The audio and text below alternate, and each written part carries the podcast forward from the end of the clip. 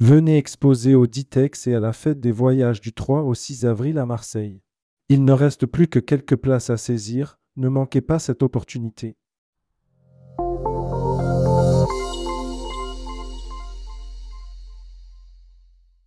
Le CEDIV sur le toit de l'Afrique, ils en rêvaient, ils l'ont fait. Du 29 janvier au 8 février par la voie Machamé. Projet initié et porté par Adriana Minchela durant la pandémie, l'ascension du Kilimandjaro, au nord-est de la Tanzanie, par quelques 30 professionnels du tourisme, n'a jamais autant illustré la devise du CEDIV, Seul on va vite, ensemble on va loin. Rendu possible par Isabelle Mislang et sa fille Constance Viandier de l'agence Côté Soleil Expédition, la montée sur le toit de l'Afrique, 5895 mètres, constitue un exploit majuscule qui fait la fierté de tout un groupe. Rédigé par David Savary le lundi 12 février 2024.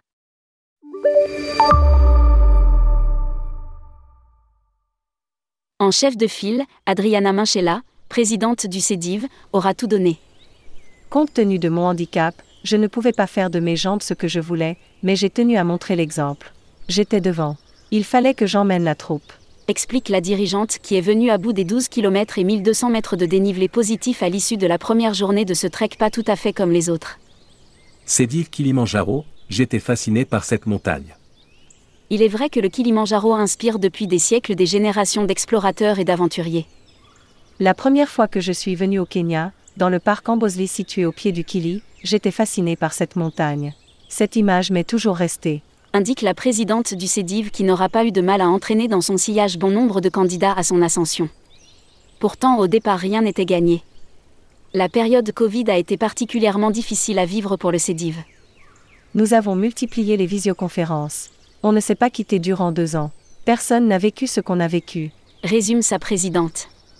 D'où l'idée de faire quelque chose d'original et insolite en cas de sortie de crise. Comme un prolongement de la difficulté vécue durant la pandémie. Ce collectif fort, nous avons décidé de le transposer sur les pentes du mythique Kilimanjaro. Synthétise Adriana Minchella. Le secret de la réussite, une préparation spécifique et un équipement adapté. Pour espérer goûter aux neiges, de moins en moins, éternelles du volcan endormi Kilimanjaro, un minimum de préparation s'impose. Spécialisée sur ce type d'expédition, l'agence Côté Soleil, membre du CEDIV, basée à Boulogne-sur-Mer, fait ce qu'il faut et joue parfaitement son rôle. La clé de la réussite passe par une bonne préparation, un équipement adapté, et sur place le respect des consignes telles que marcher très doucement et boire un minimum de 4 litres d'eau chaque jour pour bien s'acclimater n'a cessé de rappeler Isabelle Mislang, la directrice de l'agence.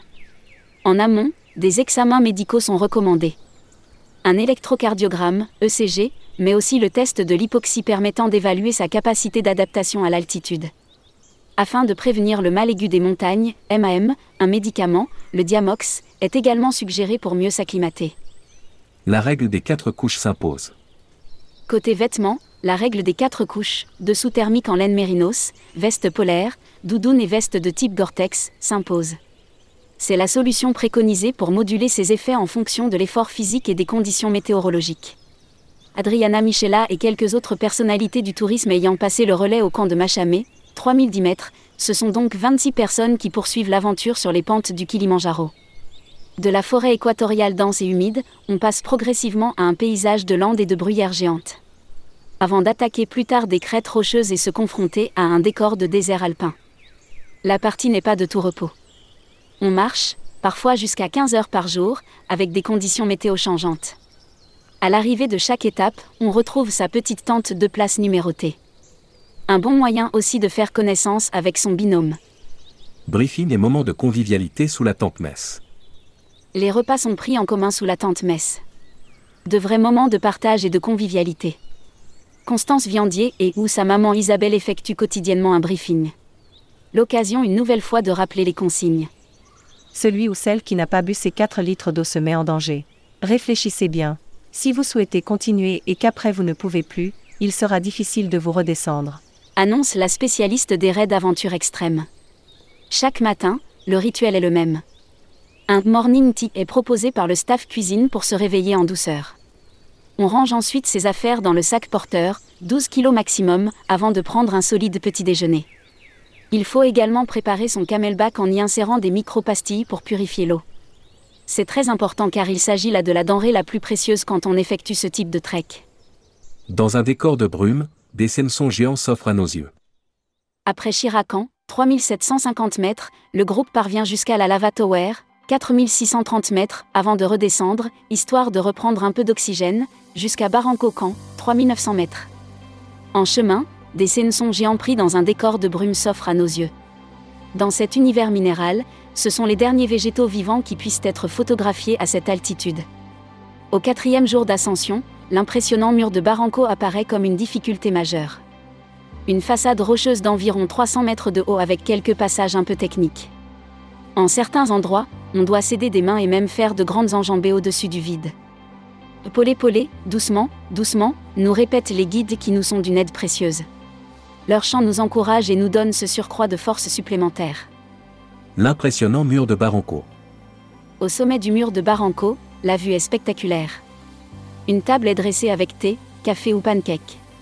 Que du réconfort. L'itinéraire se poursuit vers le camp de Karanga, 3995 mètres, avec de nombreuses montées et descentes. C'est le secret d'une bonne acclimatation, cette dernière constituant la difficulté principale de cette ascension. Bois de l'eau, bois de l'eau, répète à l'envie Flora Lambert, sim évasion à la Clusasse, au milieu des grands espaces. La voie Machamé, la plus pittoresque. Connue aussi sous le nom de route du whisky, la voie Machamé, 65 km et 7 jours de marche dont 6 nuits en bivouac avec l'agence Côté Soleil, est l'une des plus pittoresques du Kilimanjaro. Ce n'est pas la plus facile des six voies dessinées, mais c'est celle qui propose la plus grande variété de paysages et qui favorise la meilleure acclimatation.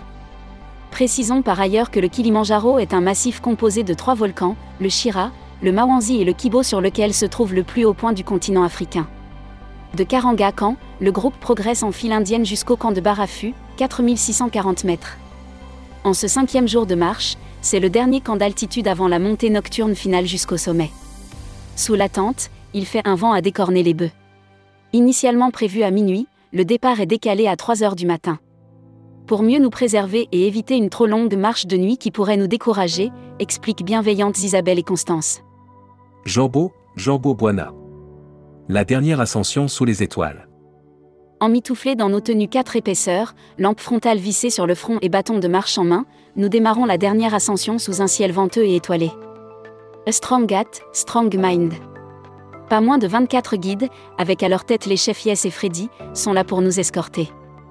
J'en avais encore 9 en renfort, prêts à intervenir, indique Isabelle Mislang. Jambo, Jambo Boina. Abarigani. Kilimanjaro, Akuna Matata, ce chant en langue swahili repris par tout le staff nous porte toujours plus haut. Le palan et le souffle court, quel bonheur au petit matin de voir le jour se lever au-dessus des montagnes. Un spectacle presque irréel que nous ne pourrons jamais oublier. On ne s'arrête pas pour autant. Le sommet est encore loin. Du paracétamol et des antinauséeux si besoin dans la poche gauche de sa Gore-Tex, des barres de céréales et gels énergétiques dans la poche droite, nous continuons d'avancer avec le camelback coincé entre la polaire et la doudoune pour éviter que l'eau ne gèle. Le vent souffle. Il fait très froid. La lumière est intense. Les premières neiges sont déjà là. Des douleurs et des pleurs sur le toit de l'Afrique. Vers 10 heures, nous atteignons non sans difficulté Stella Point, 5756 mètres. Déjà une petite victoire. Il reste encore 140 mètres pour atteindre Uhuru Peak, en Swahili, pic de la liberté, le sommet du continent africain à 5895 mètres. Nous mettrons près d'une heure trente en progressant à un rythme très lent sur la lèvre du cratère. Un finish au mental avec une dynamique de groupe qui a parfaitement fonctionné puisque les 26 audacieux atteignent le Graal en foulant la partie supérieure du Kibo au milieu des neiges éternelles. Tout là-haut, une émotion indescriptible nous envahit. Nous avons été choyés. Nous avons été chéris et extrêmement bien entourés. C'était fabuleux. Je souhaite à tout le monde de vivre cette expérience qui nous a transformés. C'est une véritable leçon de vie.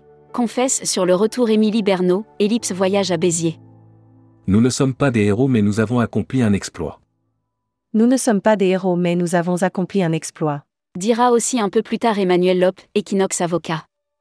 J'ai réalisé un rêve d'enfant.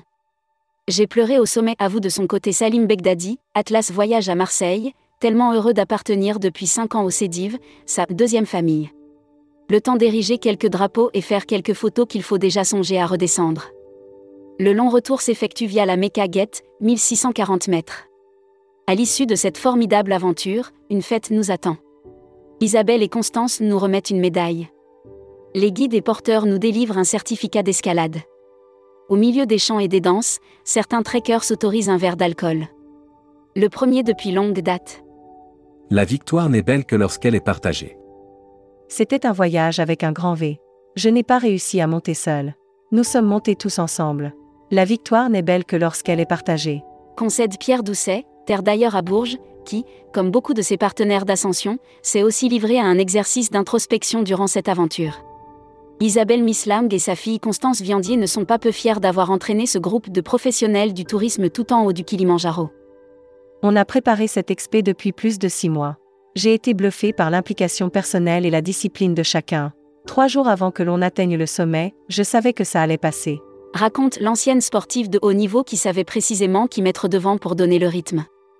Nous avons réussi ce pari fou de former une vraie équipe. Nous sommes montés ensemble. Poursuit Isabelle Mislang. Un futur voyage emblématique du Cédive, peut-être à Saint-Jacques-de-Compostelle. Venue à la rencontre des glorieux trekkers à la porte de Mecca, Adriana Minchella se dit également fière d'avoir entraîné des personnes aux profils complètement différents. Nous avons fait la fait la démonstration de notre force de caractère et notre volonté. Nous sommes l'exemple d'un collectif très uni et très fort. Déclare la présidente du CEDIV qui réfléchit déjà à un autre voyage emblématique, peut-être un pèlerinage à Saint-Jacques-de-Compostelle. Un prochain temps fort du réseau qui pourrait une nouvelle fois allier travail, rencontres et découvertes. Publié par David Savary. Envoyez spécial tourmag.com Ajoutez tourmag à votre flux Google Actualité.